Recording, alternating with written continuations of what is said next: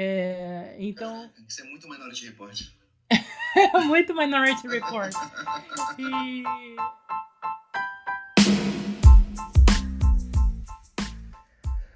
Bom dia, boa tarde, boa noite.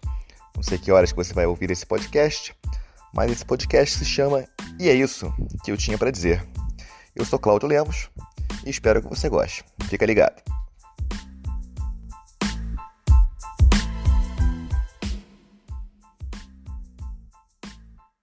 O episódio de hoje do E é isso que eu tinha para dizer, a gente conversa aqui com Karen Costa Vasques, que estuda relações exteriores. Ela já teve umas passagens pelo PNUD, pelo BID. É, ela é especialista no estudo de BRICS e na cooperação Sul-Sul entre países em desenvolvimento. A trajetória da Karen é muito bacana e espero que vocês gostem do papo que a gente levou aqui, principalmente sobre comércio exterior, relações internacionais, que é uma coisa que eu particularmente não, não domino nem um pouco, mas é sempre bom a gente aprender um pouco mais, né? Vamos lá pro papo. Oi, Cláudio, tudo bem? Muito obrigada por me convidar para participar desse projeto incrível. Estou muito curiosa para ver o que, que, vai acontecer e desejo muito sucesso na, na nova empreitada. Achei excelente a ideia. Enfim, eu, como você falou, eu, eu, eu tenho trabalhado muito na área, atuado há, há, mais de 15 anos já na área de relações internacionais, é, no Brasil e fora do Brasil, né? Atualmente eu, eu trabalho muito com, com análise de política doméstica e externa, né? com foco principalmente é, nos países BRICS, Brasil, Rússia, Índia, China e África do Sul. É, três desses países eu já morei, atualmente eu estou na China, Olha que legal. onde eu trabalho uh, na Universidade de Fudan, no Centro de Estudos dos BRICS, e lá, eu, como eu falei, eu faço assessoria, análise de política externa, né, uh, dos países BRICS como um agrupamento político, e também análise de política e, e, economia desses países, com foco principalmente no Brasil, de onde eu sou, né. É, muito desse trabalho ele é publicado em, em jornais científicos, em meios acadêmicos, também contribuo regularmente para a mídia. É, e outra parte desse trabalho também tem um foco muito grande em assessoria para investimentos, né? principalmente é, de setor privado, empresas chinesas com interesse em investir no Brasil, na América Latina, e também é, think tanks uh, associados com, com o governo chinês. Então, parte dessa análise também é, contribui, de certa forma, para a formulação de, de políticas e tomadas de decisão no nível público e privado.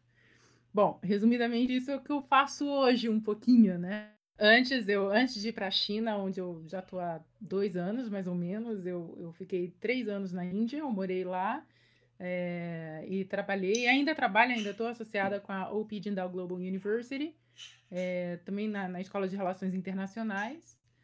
E, e, eu chamo essa, essa etapa da minha vida da minha vida acadêmica, né? Como pesquisadora, como professora, como analista política e diretora do Centro de Estudos Africanos, Latino-Americanos e Caribenhos, na Dindal. Mas antes disso, como você lembrou bem no início da conversa, eu, eu, eu também tenho uma, uma trajetória por organismos multilaterais, é, incluindo agências da ONU, uhum. bancos multilaterais de desenvolvimento.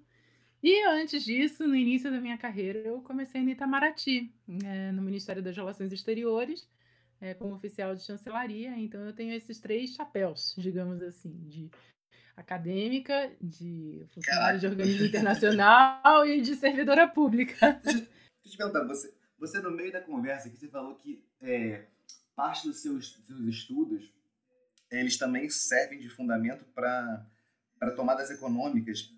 Eu entendi direito, isso é para isso é para tipo bancos de investimento, para corretoras, ou é no sentido macroeconômico, para para bancos nacionais, enfim, esse tipo de coisa?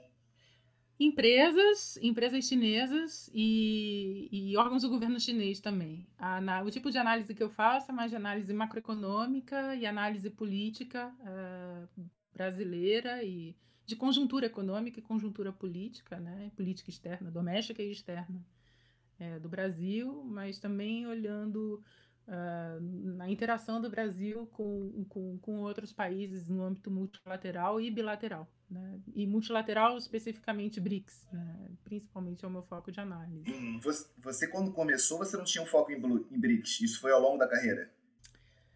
Isso foi se desenhando ao longo da carreira. Eu acho que no início, assim, é, eu, eu, eu, eu sempre foquei na, num tema mais, mais amplo chamado de cooperação internacional para o desenvolvimento. E um segmento mais específico que é a cooperação Sul-Sul, que é a cooperação entre países em desenvolvimento. Né? No, no, nesse uhum. macro tema de cooperação internacional, a gente tem o que, o que se chama comumente de cooperação Norte-Sul, que é a cooperação é, que a gente está mais habituado, né? A gente conhece mais que a cooperação de países desenvolvidos, Alemanha, Japão, França, para países em desenvolvimento, Brasil, países uhum. na África, Ásia e por aí vai, e que geralmente é uma cooperação financeira, né? Uma transferência de recursos monetários, né?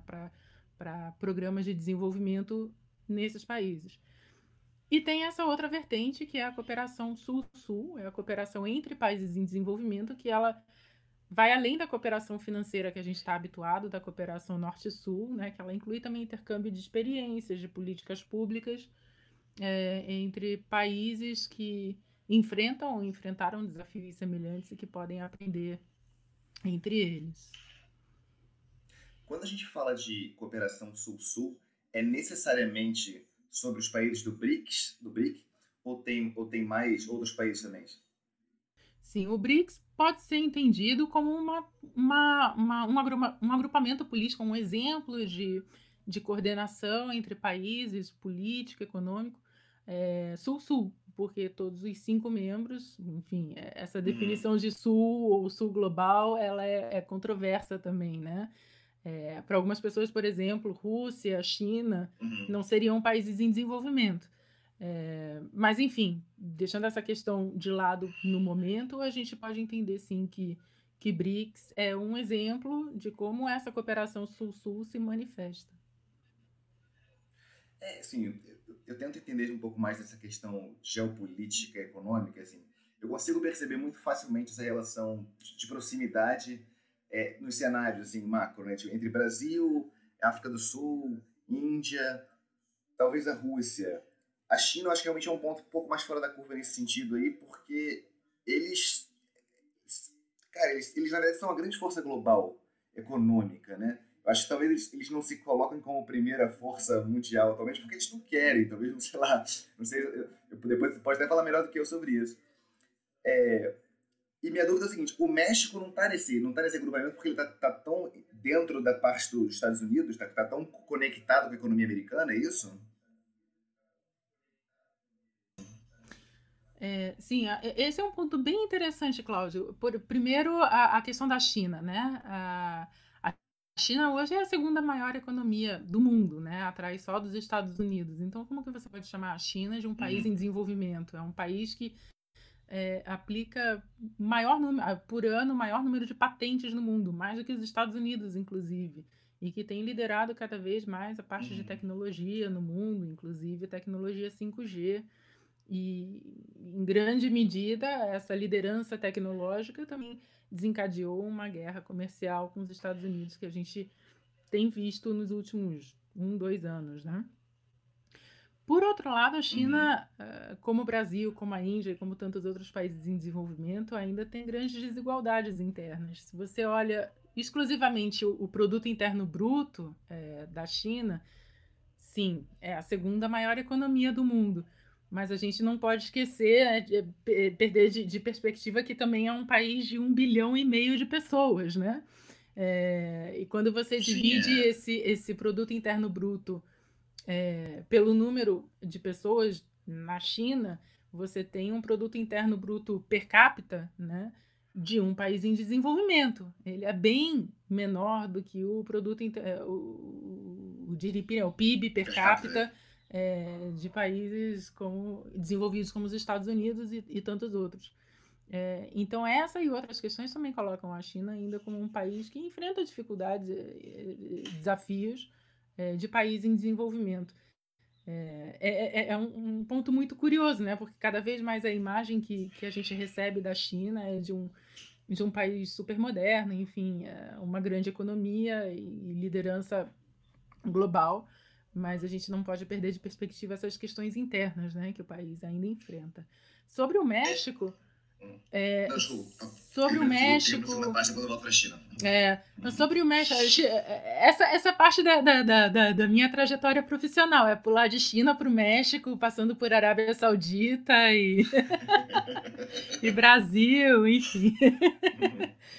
É, sobre o México, outros países como Indonésia também, Turquia, é, que na época em que o, o termo BRICS e, e, um pouco depois o, a formalização né, do, do, do, do grupo, do, agrupa, do agrupamento político BRICS, né, na época se falava, ah, mas por que, que não, não países como Turquia, México, Indonésia e alguns outros, que também são economias emergentes, não fazem parte dos BRICS?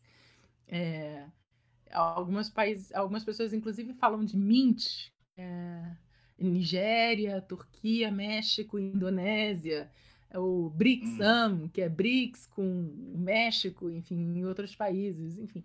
A combinação de letras é, é, é interminável, né? A possibilidade. Entendi.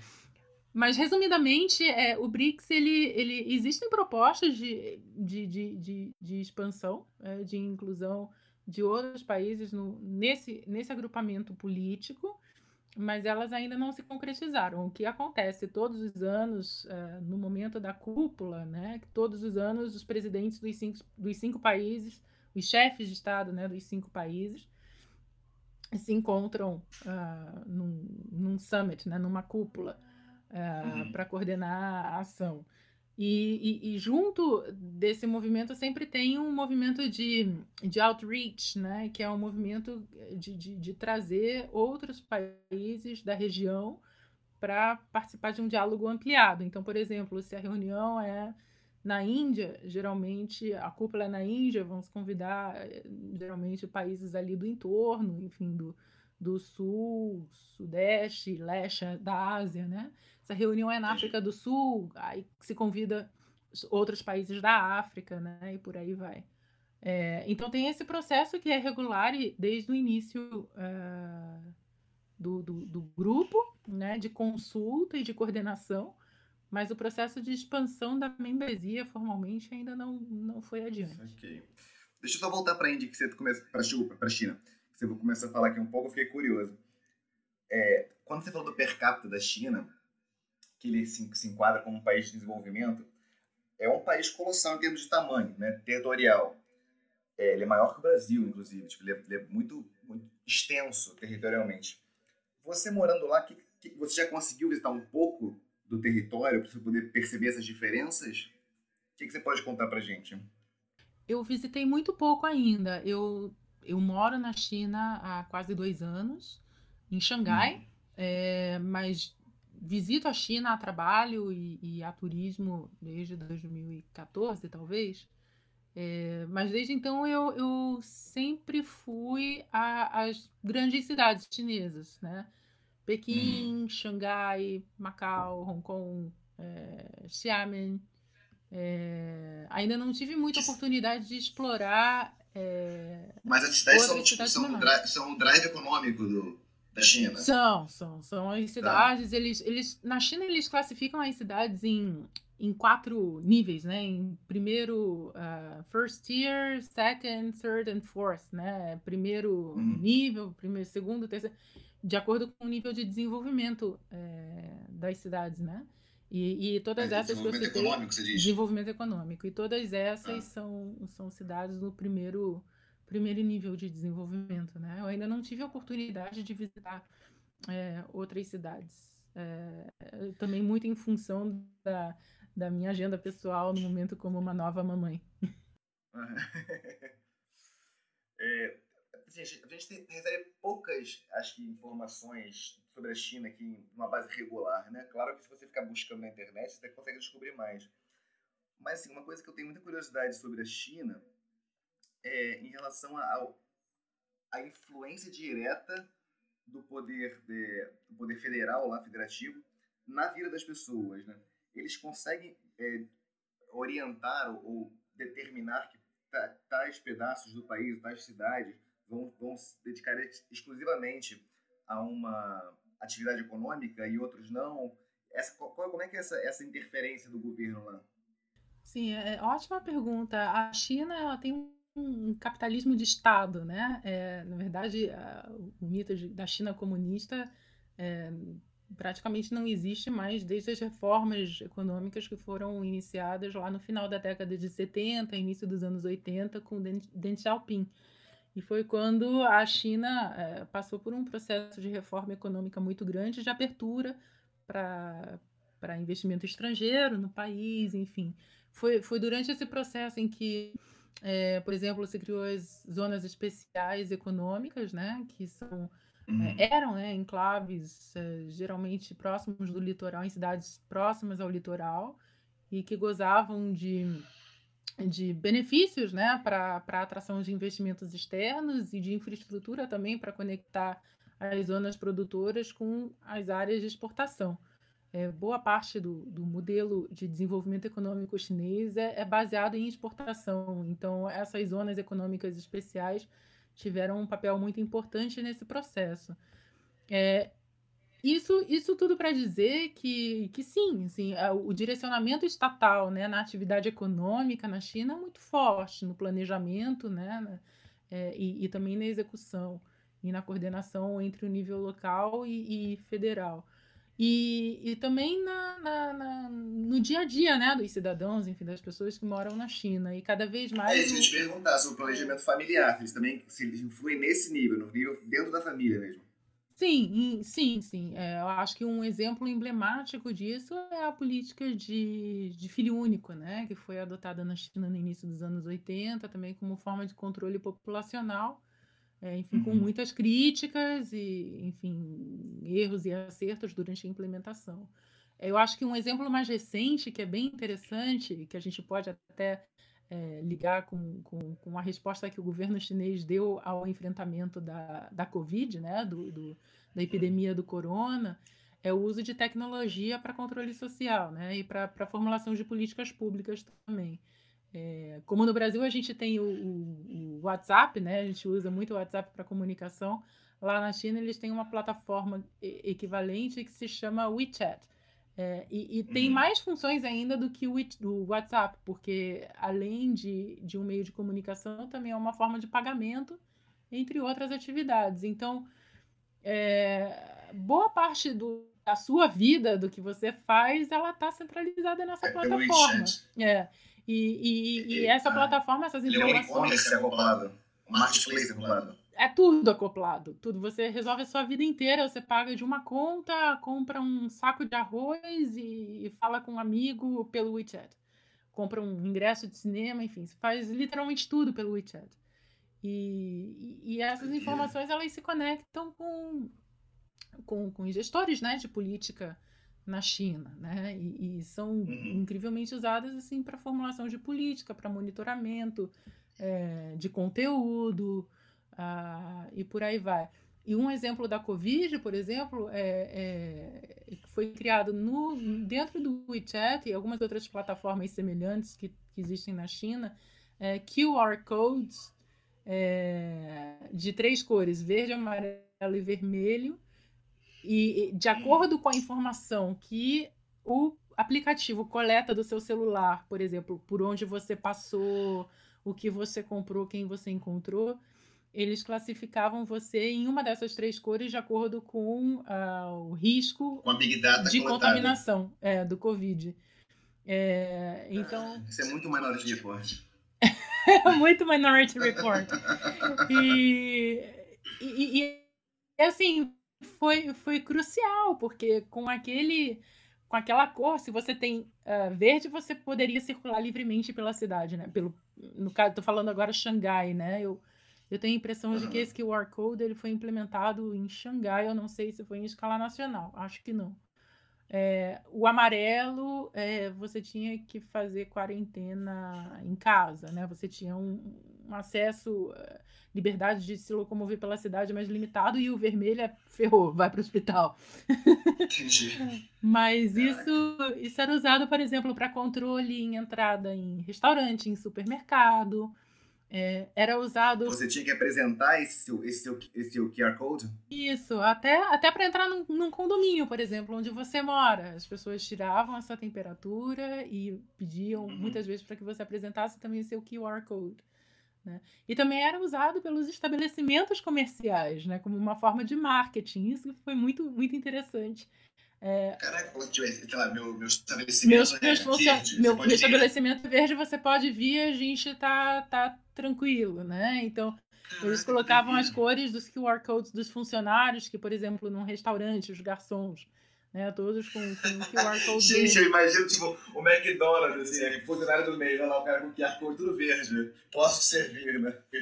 É, então, então, isso é muito genial, eu acho, de, de estar na sim, China sim, hoje, é. que a gente pensa é, que, que é o futuro, já está acontecendo na China. É, porque você, né? se você pega isso para usar como medida sanitária para frente, né, é uma, é uma boa medida de controle, né? Você, conseguir, você conseguiria, é, com mais facilidade, conseguir isolar esses potenciais é, vetores né, de transmissão. Né? Uhum. É, com certeza.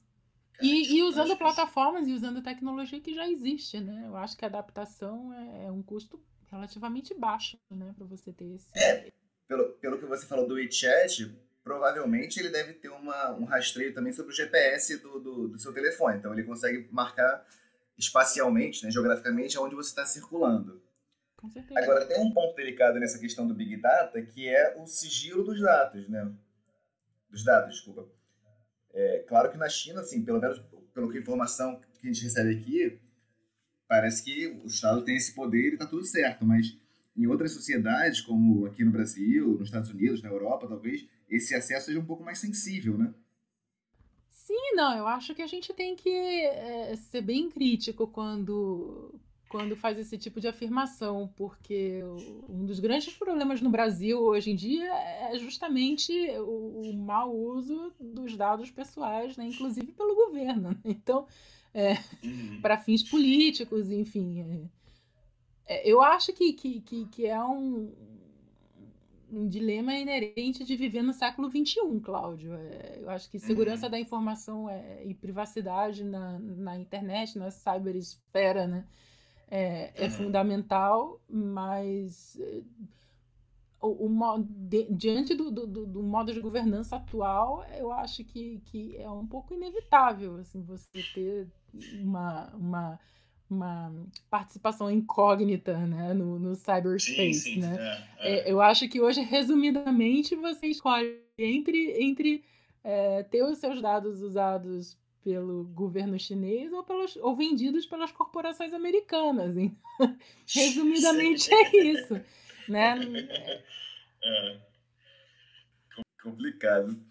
Que, que, que, assim, em relação a, ao Covid, é, houve, houve algum é, comentário falando que eles demoraram um pouco para poder divulgar isso para o resto do mundo, enfim. Mas, menos sobre esse assunto, mas o que, que, que, a gente pode esperar sobre a, a, a atuação chinesa agora nesse, nesse, nesse momento pós-Covid, assim, eles já estão começando a flexibilizar a, a, o anda, a, a circulação das pessoas, né, nas cidades, enfim. E qual o papel que você acha que a China vai ter daqui para frente, e principalmente mediante, sei lá, próximos surtos que tenham epidêmicos, epidemiológicos? É, eu acho que tem alguns pontos muito importantes. Uma questão mais imediata, a grande preocupação agora é com uma possível onda de recontaminação principalmente à uhum. medida em que os estrangeiros que moram na China começam a voltar para o país. É, inclusive, foi pensando nisso que o governo chinês decidiu suspender temporariamente a entrada, o regresso né, de, de residentes é, estrangeiros na China por tempo indeterminado. Enfim, então, é, mesmo pessoas com vistos de residente, turismo, negócios, uh, estudantes, não, não podem voltar. Só nacionais chineses é, podem, podem regressar para o país. É, é uma medida bastante estrita, enfim, mas, mas é, e que, que tem um impacto muito grande também na vida dessas milhares de pessoas, né, que, é, que, que, desses estrangeiros que moram lá e na atividade econômica, mas enfim, também é justificável pela preocupação e com, com uma possível recontaminação, tendo em vista o, o esforço gigantesco que o país foi para controlar, né? que foi para controlar em um tempo recorde, né? Se a gente olha uhum o tempo que a China levou para controlar o esforço né, chinês e o engajamento e empenho da sociedade e do governo né, em, em, em, controlar a epidemia, em dois meses e meio, mais ou menos, né? É, acho sim, que nenhum sim. outro país conseguiu é, dar uma resposta tão, tão rápida. É, mas uma, uma particularidade também, sim, até pelo próprio papel, pela, pela forma de atuação do, do governo chinês, né? Com a população. Eles têm um pouco mais de liberdade, de certa maneira, né? para poder para poder restringir a população. Sim, mas eu acho que ainda mais importante do que isso, Cláudio, é, é, é o mindset, é uma forma diferente do asiático pensar. É, diferente do ocidental. E isso a gente sempre. Na, sociedade, a né? gente negligencia muito, a gente não, uhum. não dá conta de pensar que, que para o ocidental, para o chinês, é, é, vamos falar, o Ocidente é um, é um, é, um, mundo à parte, é um universo em si, né? Então vamos falar a China. Uhum é, e que vem muito da, da, filosofia confuciana, vem muito da, da tradição deles, né, do, do, da forma como a sociedade está é, constituída, a preocupação com o coletivo é muito importante. É, então, a, a, gente, a gente no Ocidente, a gente se preocupa muito com o nosso direito individual de ir e vir, as nossas liberdades civis, né? E são Sim. importantes, mas a partir do momento em que isso não prejudica o coletivo, né? O coletivo inteiro. É, e, e, isso é muito presente no, no mindset né, do, do, do chinês. E, e, enfim, você tem todo um estado, né, um aparato é, também de fazer isso acontecer, né, além do, do, do mindset né, da, da sociedade. Mas como outras, uh, como outras medidas, eu acho que eu, eu, sempre, eu sempre coloco a, a, importância de controles fitossanitários mais rigorosos né, na China. É, e, e, eu acho que um outro ponto importante também é, é accountability, né, uma prestação de contas, digamos assim, mais clara entre os governos locais e o governo federal. Vamos começar por é. partes, é. é. Primeiro a questão do controle fitossanitário, né? É, uhum Ainda na China, acredite se quiser, e acho que isso conecta bem com, com o início da nossa conversa sobre um país em desenvolvimento, enfim. 25% da produção de carne, é, principalmente suína, né, ainda é de fundo de quintal. É, não é em escala industrial, não é com processo de controle, de, de uhum. qualidade, uhum. de higiene.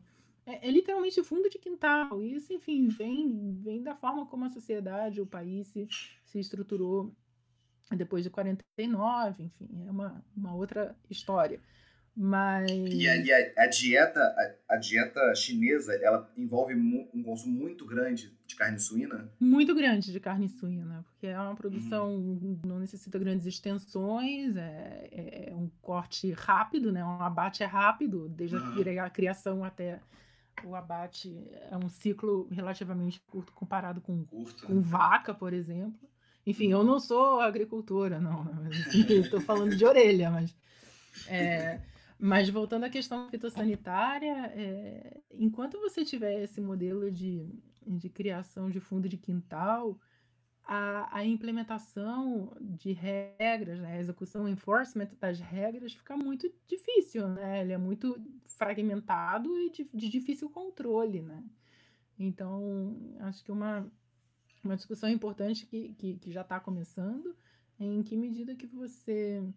É, ou, enfim, aí tem várias opções, né? Ou você industrializa, te, elimina essa produção de fundo de quintal, e, uhum. e dar uma escala industrial para a produção de carne, suínos, né, principalmente. Que é, isso é uma loucura, né? Também. Com, com vários impactos, né? Porque você vai tirar é. renda de, de parte da população e vai ter que ter algum outro esquema para aliviar, aliviar essa, essa, parte, essa parte da população da pobreza, né? Ou da renda. Uh, ou outra Existe atividade. um sistema na, na, na política chinesa sobre repasse de, de recurso para as pessoas, para a população? É exemplo do Bolsa Família que a gente vê aqui no Brasil ou não? Boa pergunta. Eu não tenho conhecimento. É possível que uhum. exista sim. É, não, assim, você, eu sei que você tem uma experiência tanto na China, você morou também na Índia, morou no Brasil, enfim. Você consegue perceber bem essas diferenças fitossanitárias nesses países, né? O que, que você percebe de particularidade sobre a China? Sobre a China?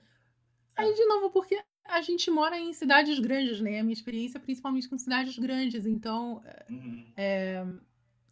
E tem um outro ponto também, que eu morei três anos na Índia, onde é toda, Sim, toda é. essa discussão, você conhece a Índia, é, é, uhum. é ainda mais intensa, né?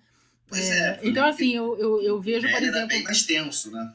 bem mais tenso. Essa questão do, do, do das pessoas criando porcos, sei lá, enfim, vendendo carne em mercados bem. É, eles bem chamam pouco, de. confiáveis. Eles chamam de wet markets, né? Mercado, uhum. enfim, de. Secos e molhados, digamos assim. Molhados, né? Molhados. No caso, mercado de molhados. É. É, de, de, de, de artigos perecíveis, né? Mas assim, eu tenho vários colegas que, que, que, que acham que, que, mesmo em cidades grandes como Xangai, a questão da higiene é problemática. No meu ponto de vista, enfim, eu acho que também eu sou um ponto fora da curva pela minha trajetória, não acho nada problemático, mas, mas enfim, eu acho que o, a grande questão nem é nessas grandes cidades, é, é como eu falei, nas cidades de segunda, terceira e quarta, quarta, quarta escala, né? Enfim, esses quarta controles são, são menores. E aí um segundo ponto, eu estava falando a questão da prestação de conta local e federal, né? Uhum. A China é gigantesco, né? Você falou, cabe em vários Brasis lá dentro. Né? Sim. Eu acho que a gente teve a discussão no passado uma vez sobre como é, como é difícil você controlar ou gerenciar né, uma, uma população superior a um bilhão. Né? Acho que é, é, é um bilhão ponto que, meio, um bilhão ponto sete, um, um bilhão e meio. É muito complicado você tentar uma experiência democrática numa sociedade de um tamanho desse. Né? A gente reclama da democracia no Brasil, aqui, nos Estados Unidos e tal, mas você imagina tentar essa experiência numa população tão grande assim. É, é muito complicado você fazer esse mecanismo funcionar, né? Complicado. E, e, eu acho que essa questão da prestação de contas, uma, estava falando das reformas né, do, no início dos anos 80, final dos anos 70, é, que em grande, em grande medida é, parte dessas reformas passaram pela descentralização do poder, né? ou seja, dar mais autonomia para os governos municipais e provinciais. É, uhum.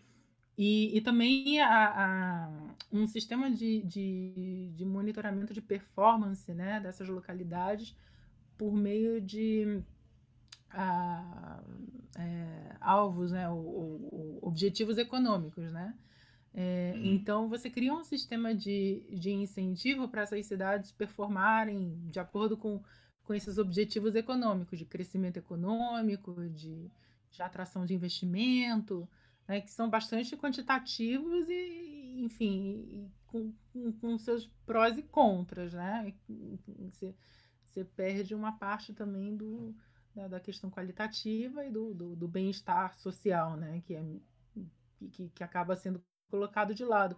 Mas esse sistema, voltando para o ponto do, da prestação de contas, esse sistema já se provou enfim, problemático, né? Tem, tem pontos fortes, mas o grande problema é que existem na, nessas diferentes estruturas de governo incentivos para você reportar é, que alcançou os objetivos né, que foram colocados para você, ou até reportar além, que você alcançou além porque é, é, é, com base nessa performance que os, os oficiais do governo vão crescendo, vão subindo na carreira. Né? Então é, um, é bom por um lado, porque você tem uma métrica bastante objetiva, né, clara de, de, de progressão e meritocrática também, né, uhum. mas com menos subjetividade, mas ao mesmo tempo, se você não tem um controle é, mais próximo, você fica sujeito à mercê, enfim, do que é reportado, que pode ou não pode ser verdade. Não se quer manchar, né, digamos assim, o, a biografia, a história, enfim. Do lugar. Né? Foi, foi a crítica que fizeram ao, ao começo da Covid, né? Foi a crítica que foi feita a, né? a, a, Covid ah, e, e, e, foi a mesma crítica que, que foi feita no, na grande fome, né? Durante o grande salto para frente, que, que esses nos anos 50 que, que as localidades elas reportavam além né, do que tinham de fato produzido e acabavam sendo os alimentos iam para o governo federal e ia, ia mais do que deveria ser é, levado para o governo federal e não sobrava comida para as pessoas no lugar comerem, né? Resumidamente foi isso. É, então é um, é um problema crônico que já vem né, de longa data e que precisa ser é, discutido mais a fundo como melhorar esses mecanismos de reportar né, e de, de, de comunicação entre a esfera mais, mais micro com, com o governo central. É um governo que é, é um problema que, que, que nós temos no Brasil, enfim, vários outros países de dimensão maior tem também, né? Você consegue perceber essa diferença é, sobre essa mão, mão governamental nesses, nesses países, né? Eu, eu na verdade, eu, eu, cada vez mais eu acredito que, que, que, os países, nesse aspecto, por exemplo, tomando Brasil, Índia e, e China, são até mais parecidos do que a gente imagina, né? É, a mão uhum. do governo, por exemplo, na Índia hoje, não é de hoje, aliás, já há anos, durante o governo do BJP, do Modi, do, do partido do Modi, é muito grande, né? Enfim, é, quando, quando se fala que é o maior, a maior democracia do mundo, é, é, é uma afirmação um tanto quanto controversa. Quando você vê perseguição a minorias de religiões específicas, enfim, é, é, desprezo pela questão de gênero e por aí vai, em termos de, de políticas públicas, né? É, então, eu acho que cada vez mais a gente tem mais semelhanças do que diferenças, assim. Claro, são muito diferentes ainda entre eles, mas mas em relação à, mão forte do governo, eu, eu diria que a gente está mais, mais parecido do que imagina. Entendi. A gente começou falando sobre o, o é, a cooperação Sul-Sul e os BRICS, né? Esses, quem são os, os, os atores né, globais viu, que participam nessas mediações também? Porque assim, eu entendo que os BRICS é uma relação direta dos governos entre si, mas tem algum órgão externo, sei lá, por exemplo, o Banco, banco Internacional de Desenvolvimento, enfim, o banco, algum banco central, não sei. Só para poder entender um pouco melhor esse papel da, da, das relações externas. É, não, o BRICS é um agrupamento bastante sui generis, né? Porque ele é diferente é, é, no aspecto de, de institucionalidade, né? É, porque diferente, por exemplo, de Banco Mundial, de ONU, que, que foram criados lá nos anos 60, e, e, são instituições, você vai a Nova York, você visita, vê e visita o prédio da ONU. Né? Você sabe que tem o secretário-geral, você sabe que tem é, que o Banco Mundial tem o seu presidente, que tem o, a, a, equipe, né? milhares de pessoas enfim, trabalhando dentro, dentro da organização, a, isso sem falar na presença desses organismos nos países. Né?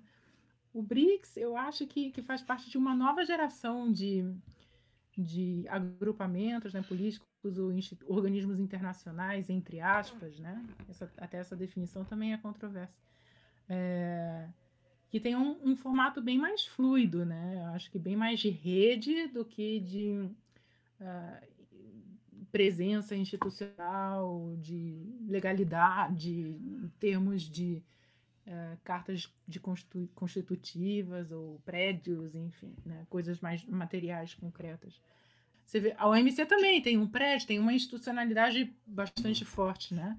Agora você pega BRICS, G20, G7, é, enfim, vários desses outros agrupamentos que, que têm um caráter mais fluido, né? Eu acho que fazem parte de uma, uma segunda geração de organismos internacionais. O que é, não significa que não sejam institucionalizadas, elas só têm um caráter diferente de, de existirem, né? É, por exemplo, no caso do BRICS, eles têm, como eu falei antes, eles têm uma cúpula anualmente em que os chefes de Estado dos cinco países se encontram. É, até o momento da cúpula tem uma série de grupos de trabalho e de, de atividades que vão formulando a agenda né, que vai ser levada os chefes de Estado deliberarem. É, Mais recentemente. Isso deve ser uma loucura na, na, diplomacia, né? É uma loucura na diplomacia, total. Na Índia, em 2016, quando a cúpula foi na Índia, cada ano a cúpula é num país diferente, né? Eles vão seguindo a ordem: hum. Brasil, Rússia, Índia, China, África do Sul. E aí depois recomeça um novo ciclo: Brasil, Rússia, Índia, China, África do Sul.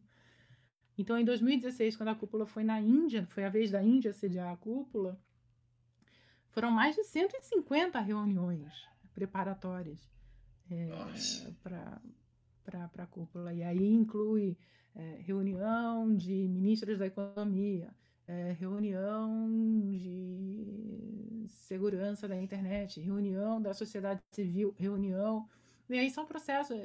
É, reunião, é, tem a parte cultural também, né? People to people exchange, né? Intercâmbio entre pessoas, enfim tem, tem várias vertentes, né? A gente é, vê mais a, a, parte política e econômica, mas tem muitas frentes, né? Dentro, dentro desse processo. Mas, mas é, voltando à questão da, da institucionalidade, é, apesar desse caráter mais fluido, em 2015 foi constituído o um novo Banco de Desenvolvimento, né? Que aí tem, de fato, uma carinha desses mais, países. É, desses países liderados pelos cinco países dos BRICS, mas aberto uhum. à membresia de qualquer país é, parte da ONU. Não participante. Ah, entendi. Participante da ONU, é. É uhum. Qualquer país pode é, vir a ser membro do, do novo Banco de Desenvolvimento, embora os países dos BRICS sempre vão ter, se não me engano, pelo menos 50% do, dos direitos de voto, né?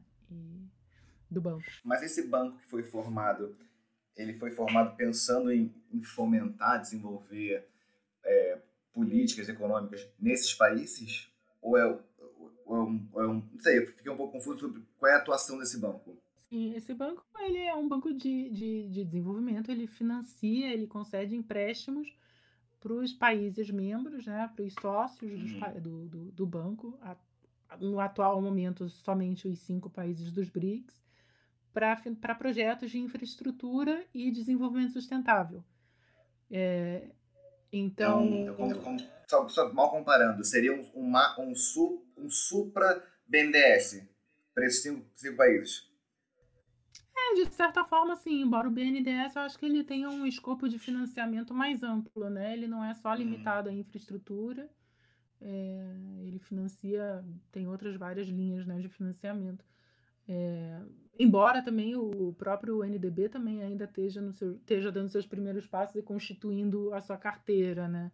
Mas, mas assim, em termos gerais, o, o mandato do, do banco é financiar projetos de infraestrutura e desenvolvimento sustentável é, nos países membros. Entendi. Mas que necessariamente melhorem né, ou é, aumentem a performance entre esses países ou não? Ou, é só, pode, ou pode ser simplesmente dentro de um país e já, já cumpriu o objetivo? É, não necessariamente. É, é, é... E aí acho que vai depender da, da, demanda né, do, de cada um dos países, do, do perfil que o projeto que cada um desses países, dos projetos que cada um desses países encaminham para o banco para análise e consideração de investimento. Né? É, eu acho que é importante destacar esse ponto que não é o, o NDB que faz projeto para os países. São os países que formulam os projetos de acordo com as suas estratégias é, uhum. nacionais, enfim, de mitigação de mudança climática, de desenvolvimento econômico, de é, construção, de construção de infraestrutura. Aí inclui rodovia, ferrovia, porto, aeroporto, até infraestrutura social também, infraestrutura econômica e social também, escola, é, é, hospital, enfim, parques eólicos para energia é, renovável. Saúde, né? É, enfim, embora os investimentos ainda estejam majoritariamente centrados em infraestrutura, infraestrutura econômica, né, no, no, no, atual momento. Então, são, são os países, de acordo com, com, com seus interesses, as suas prioridades, que encaminham os projetos, as propostas de projeto para análise, consideração e eventual aprovação do NDB que por sua vez, então, concede o financiamento para esses países. Mas, mas a, a, a motivação, né? Você estava perguntando por que, que foi é, criado esse, esse banco, né? Porque, afinal de contas, a gente já tem o Banco Mundial, já tem o Banco Interamericano, já tem. Sim, é. Tem vários, né? É, né, é, um, é tem, tem uma indústria grande aí, né? De, de, e sem falar nos regionais, a CAF, o, né, entre tantos outros, o Banco Europeu de Reconstrução, é, o Banco Asiático, até o próprio Banco é, Asiático de Infraestrutura, né, o AIIB, uh, é, Asian Infrastructure uhum. Investment Bank, Banco de Investimento em Infraestrutura Asiático, é, que também foi criado junto com o NDB em 2015. Então tem. É recente ainda, né? É bem recente. Então tem um universo grande, né? De players, né? De atores aí. Então, uhum. Então por que, por que, que a gente precisa de mais um? Né? E aí tem, tem, tem, tem vários argumentos, né? Que, que tentam um pouco explicar, é, dar, é, dar uma resposta para essa pergunta. É, um primeiro econômico, né? Financeiro é que é, a necessidade de investimento ainda é muito grande, apesar da existência de tantos atores né, de financiamento é, é, é, internacional, ainda existe um gap de infraestrutura que é estimado em trilhões de dólares. Mas nos BRICS todos? No mundo, no mundo no e, mundo, e, tá. principalmente, tá. principalmente nos mercados emergentes e países em desenvolvimento. E que ainda não é, é suprido a gente sabe isso super bem no Brasil, ah. né? Sim, é, pois é, no Brasil eu consigo, eu consigo perceber claramente a falta de logística, de portos, né? Ferrovias, enfim. Não sei, não sei exatamente como é que é dado isso na Índia e na China, na, na Rússia, enfim. Mas daí a gente já tem a temperatura da, da, da do, do, problema, né? Do tamanho do problema. É, uhum. E para esse investimento é, ser sustentável, né, ele, ele fica ainda mais caro. É, algumas estimativas falam que para você fazer, construir uma infraestrutura sustentável, né, reduzir esse gap de infra, infraestrutura de uma forma sustentável, pode ser ainda 6%, 6 mais caro, né, desses trilhões de dólares que já são estimados.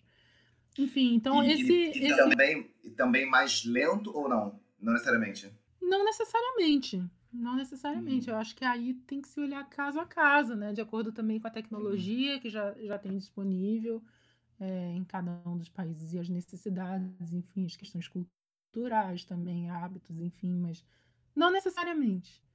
Mas é um bom ponto, até.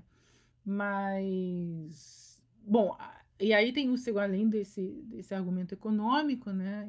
Você tem é, um argumento político né, que esses, esses bancos, e principalmente o NDB, eles foram é, constituídos como uma resposta à, à, inércia né, de reforma nas organizações é, Bretton Woods, né, que a gente chama Bretton Woods, criadas lá nos anos 60, como o FMI, Banco Mundial, que hoje, enfim, quando, é, quando essas organizações foram constituídas, o mundo era um. Hoje o mundo. Sim, hoje é completamente diferente, né? É, é um mundo que não tem mais Guerra Fria, que tem uma multipolaridade, que tem é, novos polos de poder, novas economias emergindo. E, e, e, e essa, essa, essas, esse novo mundo ainda não está é, refletido na governança dessas instituições, essas instituições ainda não conseguiram se adaptar para responder a essa nova, nova realidade, essa nova dinâmica do mundo. É, algumas reformas já foram feitas, sim, é, por exemplo, para dar é, mais poder de voto para países BRICS, inclusive, né, em organizações como o FMI e o Banco Mundial, mas elas ainda estão aquém uhum. do, das expectativas desses países. Né? E, e, então, o argumento político foi que a constituição desses novos bancos, de certa forma, foi uma resposta a, a essa falta de, de reforma. Né? Então, se vocês não deixam a gente brincar, a gente vai para o nosso playground. cara, fantástico, cara. Karen, agradeço imensamente aqui seu tempo, todas as dúvidas que você tirou aqui pra gente, o papo que a gente teve. Muitíssimo obrigado. Beijo imenso, Cláudia. Obrigada. Sucesso.